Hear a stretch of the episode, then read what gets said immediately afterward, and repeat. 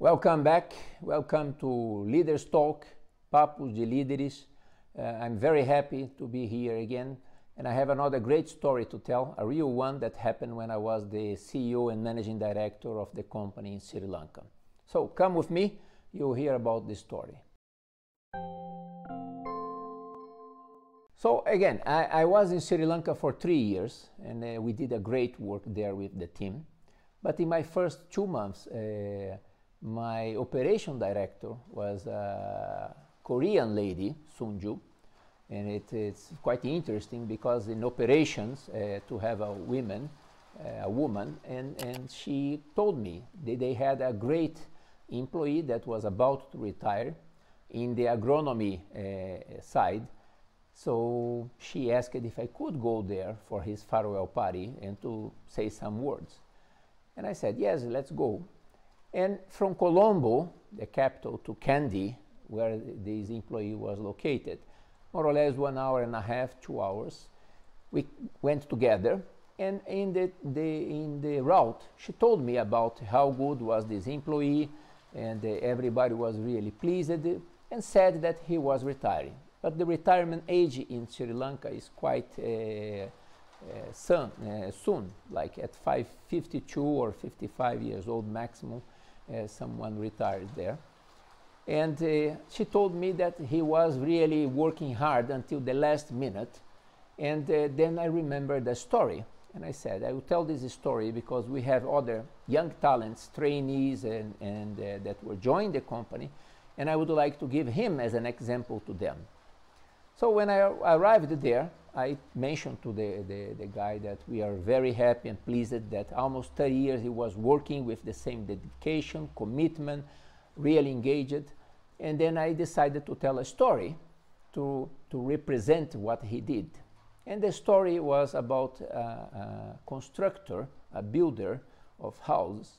And the owner of the company uh, uh, was very happy and pleased with his work but he was a little bit tired, and this worker, this builder, asked the boss if he could leave, take an early retirement package. The boss didn't like it, said, But why? And he said, I'm tired, I want. And then the boss said, Okay, please do me a favor, build the last house.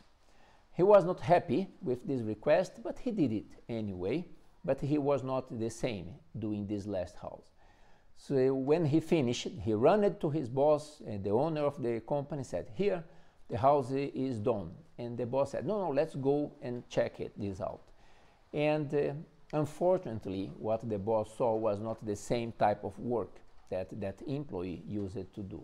And when he finished visiting, checking the house, the owner of the company got the keys and gave to him and said, This is the gift from the company for your dedication, commitment the guy was surprised. He never imagined that he was building his own house.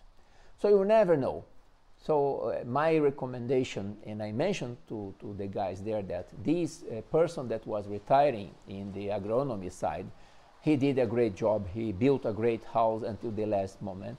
I did the same. I worked very hard, committed until my last minute in the company. And guess what? With this guy, Six months later, we needed someone to help us, and we hired him as a consultant. So think about, uh, again, the same story, the same second rule. If you decide to do something, do or be your best, because you never know. You need to leave from the front door uh, in any company or anything that you are doing. So do your best. So this is another story that uh, I, I use it a lot in my corporate world and it helped me to ask the employees to be committed, engaged until the last minute. I hope you are enjoying. Now starting to rain quite heavily here in Costa Rica, but uh, again, uh, this is part of life. I'm getting some feedback, changing the location. I'm, I'm, I'm uh, recording these movies, and please, if you like, subscribe, hit the bell in order to be, get notice of the next video that is coming and put your comments below. Can be positive, can be to add or to contribute to get it better. I always read, I always listen, and I always reply. Okay? Thanks a lot. Check this out and see you next uh, during the next video. Another great story is coming.